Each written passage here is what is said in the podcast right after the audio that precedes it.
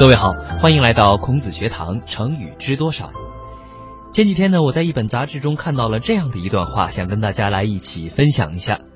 他突然想起以前听过的一位餐饮业巨头的成功之道，在其连锁店中提供给顾客的永远都是四十摄氏度的可乐，因为根据研究，这将给客人最佳的口感。看到这段话呢，我不禁有一些疑惑。为什么呢？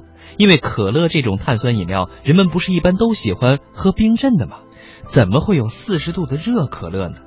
我查了一下相关资料，才发现啊，原来这段文字是借用了世界餐饮业巨头麦当劳的产品标准，全世界麦当劳的可口可乐都必须保持在四度，那这样的温度的可口可乐呢，味道是最好的。您看啊，一个是四度，一个是四十度。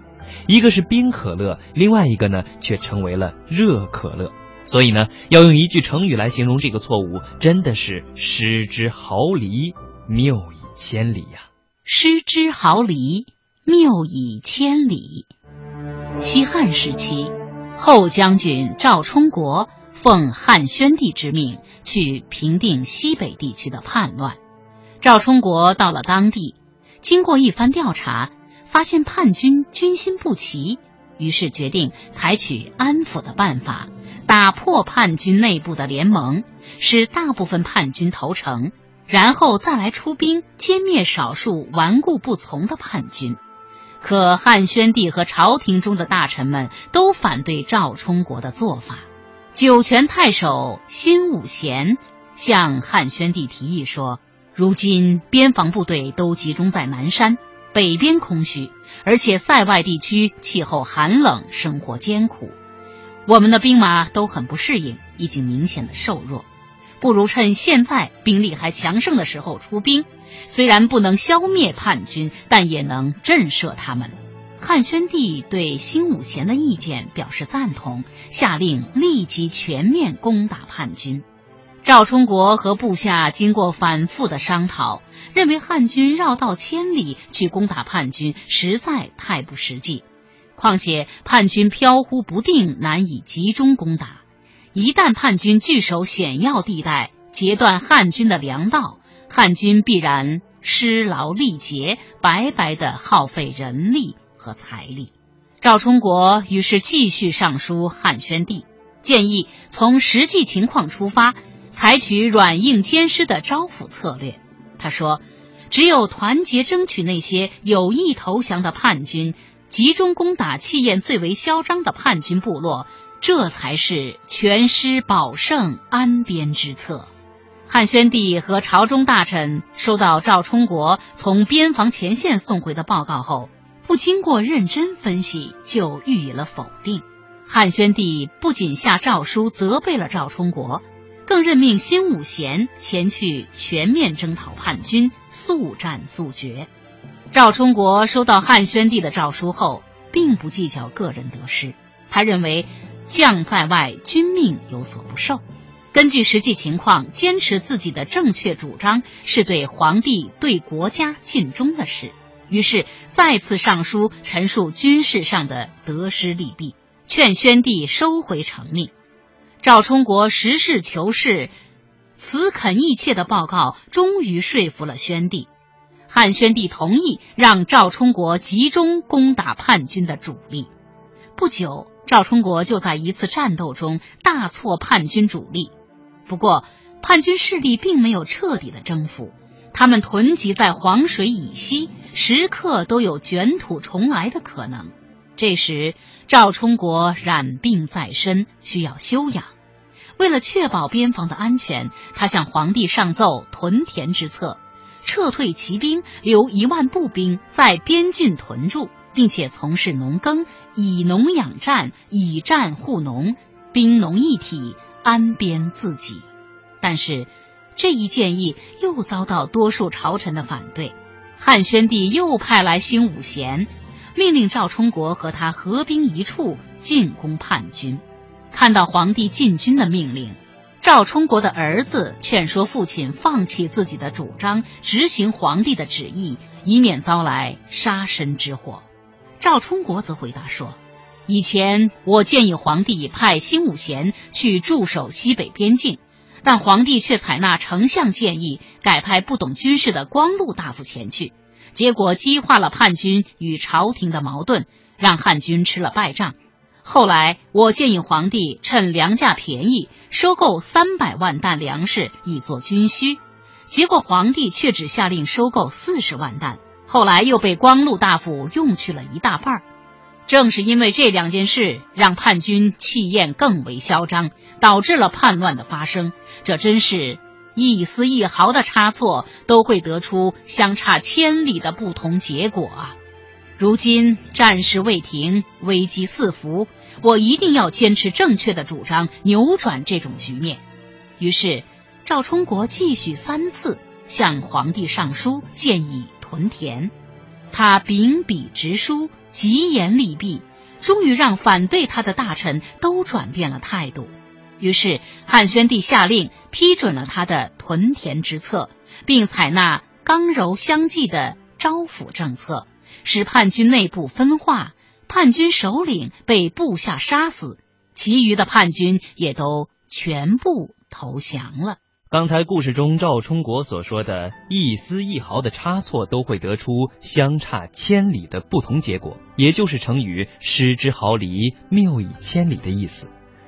这句成语呢，最早是出自于《礼记·经解》，书中写道呢：“君子慎始，差若毫厘，谬以千里。”毫和厘都是中国古代两种极小的长度单位，谬呢就是错误、谬误的意思。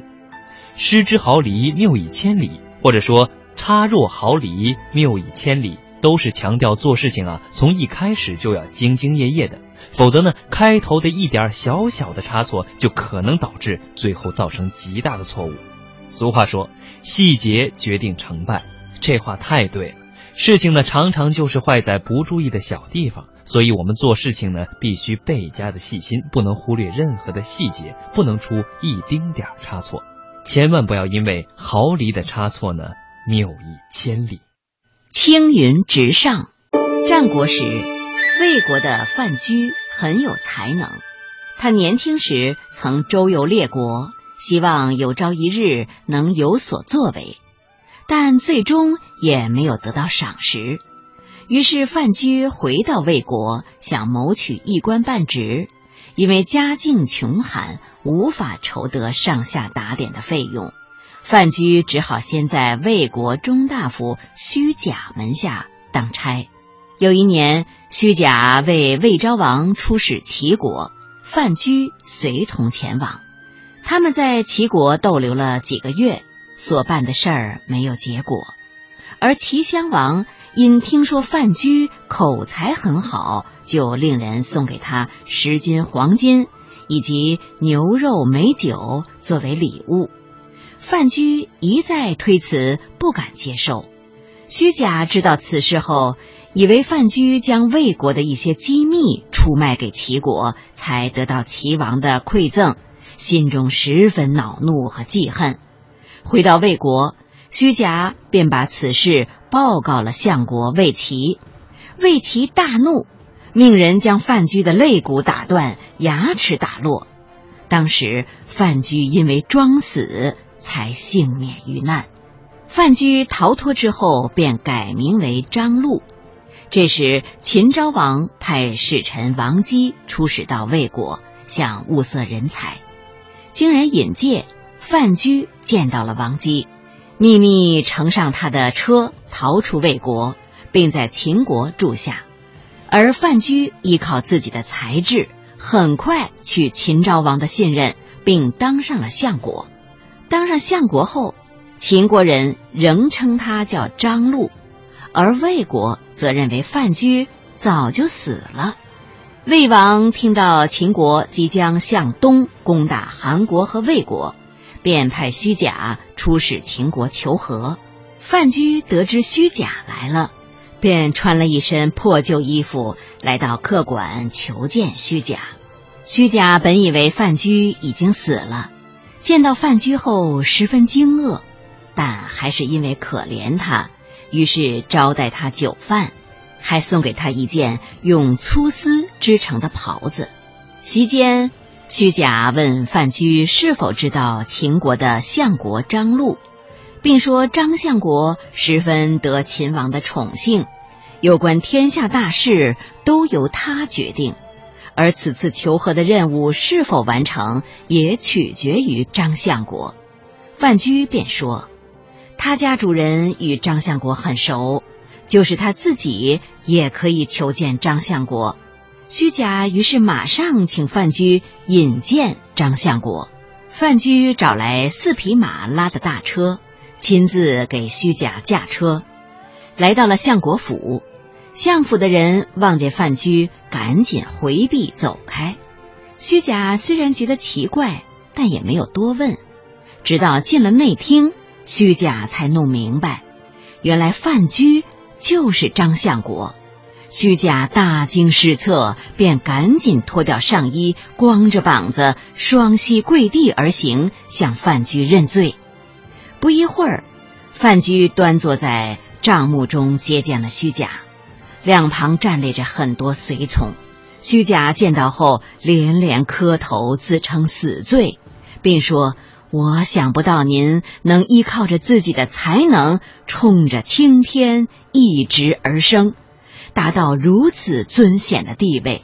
从今以后，我不敢再谈天下的书，也不敢再参与天下的事儿了。我犯下了该煮该烹的死罪，请您把我放逐到遥远荒凉的地方去，是死是活，听凭您的决定。范雎隶数了虚假的三条罪状，但却因为那件粗丝织的袍子以及老朋友恋恋不舍的情谊，饶了虚假。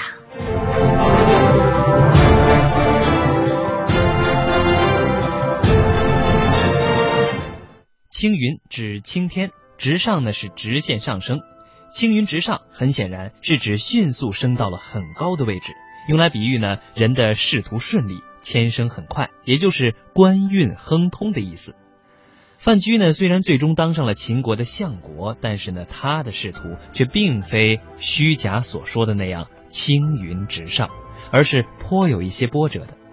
根据司马迁的《史记·范雎蔡泽列传》中写道呢，范雎刚从魏国逃到秦国的时候，身居宫中的秦昭王啊，并没有能够注意到他。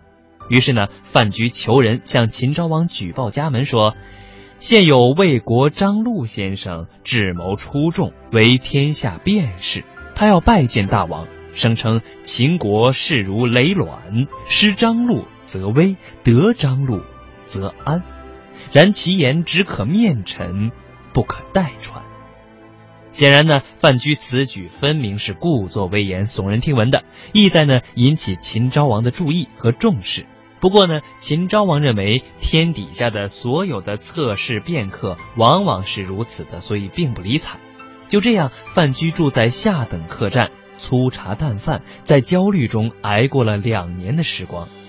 后来，秦国的丞相借攻打齐国之机呢，扩大自己的实力。能言善辩的范雎呢，趁机是再一次大胆的上书昭王。他对权贵专权现象的批评呢，深得了秦昭王的认同，因此秦昭王立刻召见了范雎，范雎这才真正开始了他此后青云直上的仕途生涯。空中楼阁。从前有一个有钱人，他生来愚蠢，又不愿意读书学习，却自以为是，骄傲的很，常常干出一些让人哭笑不得的事来。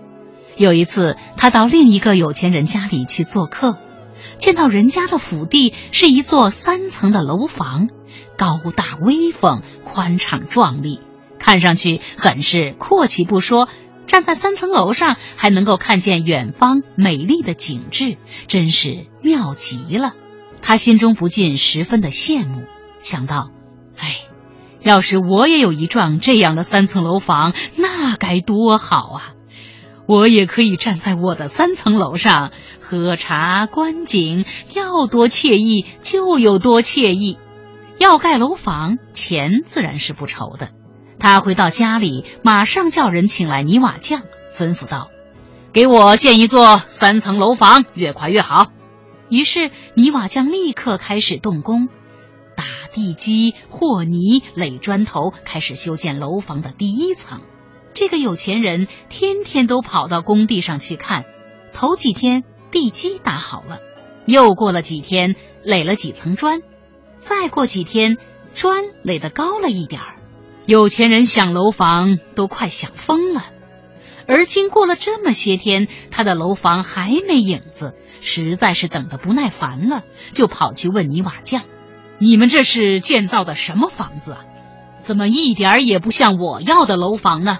泥瓦匠回答说：“不是照您的吩咐在建楼房吗？这就是第一层了。”有钱人又问：“这么说，你们还要修第二层喽？”泥瓦匠觉得有钱人的问题很奇怪，不以为然的回答说。当然了，有什么问题吗？有钱人一听，暴跳如雷，大声骂道：“蠢东西！我看中的是第三层，叫你们修的也是第三层。我早就有两层的楼房了，还修这第一层、第二层做什么？”空中楼阁的故事出自于佛教经书《百喻经》中的第十个故事——三重楼宇。空中楼阁真的存在吗？如果没有第一、第二层的楼房，那哪里来的第三层呢？白玉经通过这个故事呢，来比喻修行佛法的人啊，应该打好根基，循序渐进。还记得曾经看过一位禅师说过呢，一棵树最初必由一颗种子、一粒种子下土发芽、生根，然后慢慢的长大而成。一个人的知识学问呢，也是由小时候的一字一句的读书，慢慢的累积而成的。树有根，水有源。知识呢是由学问而学成的，而房屋呢也肯定是由基础而建立的。所以说，怎么能在空中建立楼阁呢？空中楼阁就是用来比喻那些虚幻的东西或者不切实际的空想，并且告诫人们做事情要踏踏实实打好基础，否则就算你有一番理想，也会像这个有钱人的三层楼一样，永远只是虚幻的东西。夫子，您这次周游列国。如果学生有什么问题想向您请教，该怎么和您联系呢？哦，这好办，我在孔子学堂专门开设了电子信箱，就是孔子学堂汉字拼音的首字母 kzxt at cri 点 com 点 cn，我们已没有保持联系。记住啊，我的电子信箱 kzxt at cri 点 com 点 cn 就在孔子学堂。紫气东来，尹喜是西周王朝的一位贤大夫。相传他自幼熟读古籍，精通历法，善观天文。周昭王二十三年，眼见天下将乱，他便辞去大夫之职，请求担任函谷关令，以便能静心修道。尹喜上任后，在函谷关旁。建了一座草楼，每天在这里观察天象。有一天夜里，尹喜在楼上凝视，忽见东方紫云聚集，长达三万里，形状犹如飞龙，由东向西滚滚而来。他十分惊喜，知道必有大圣人将从此经过。于是尹喜立刻召见守关士兵，传令道。九十天内将有大圣人路经此关，你们要时刻留意。如果有形容奇特、车服异常者从东而来，要求渡关，一定不能放行，要立即禀报于我。同时，尹喜还派人清扫道路四十里，夹道焚香来迎接圣人。尹喜自己也天天沐浴，日日斋戒，静身等待。一段时间之后的一个傍晚，忽然有士兵急忙报告，说有一辆青牛车正往关口驶来。青牛滴答滴答迈着有节奏的步伐，老者坐在牛背上，逍遥自在，悠然自得。只见那老者满头白发。红颜大耳，双眉垂鬓，胡须佛膝，身着素袍，道骨仙貌，非同凡人。殷喜闻报大喜，马上迎接，在牛车数丈前跪拜叩见。原来这骑青牛的老者姓李，名耳，人称老子，是东周守藏侍史。因为周室内乱，于是辞去官职，准备西行。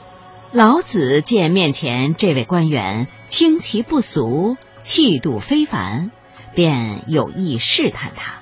于是故意说道：“我只是一个贫贱老头，你给我行这么大礼，不知有何见教？”殷喜回答：“请大圣人暂留神驾，到关中小住，指点修行之道。”老子继续试探说：“老夫家居关东，田在关西，今往田中取点柴火。”怎么会是圣人呢？尹喜说：“尹喜观察天象，看见紫气东来，状如龙蛇，知道圣人将西行，故扫路焚香，沐浴净身，在此恭候多日，诚望圣人赐教。”老子见尹喜态度诚恳，所言真切，确是可度之才。便与尹喜一起入了关，随后尹喜焚香叩首，行拜师大礼，做了老子的入室弟子。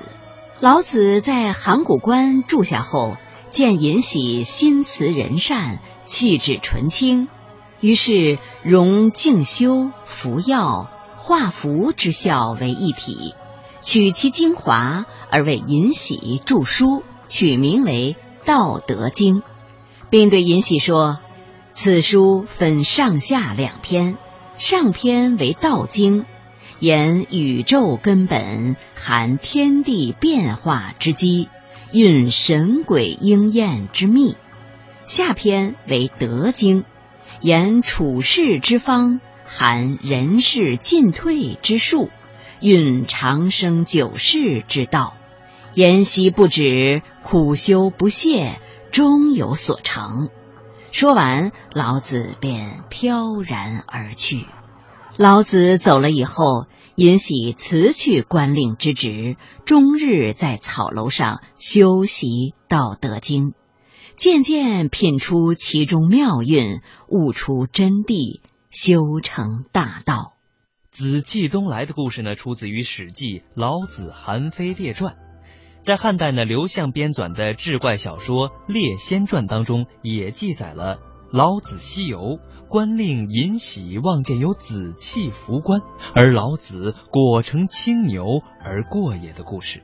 后来呢，“紫气东来”这个词语啊，就被人们用来比喻吉祥的征兆，还有祥瑞的来到。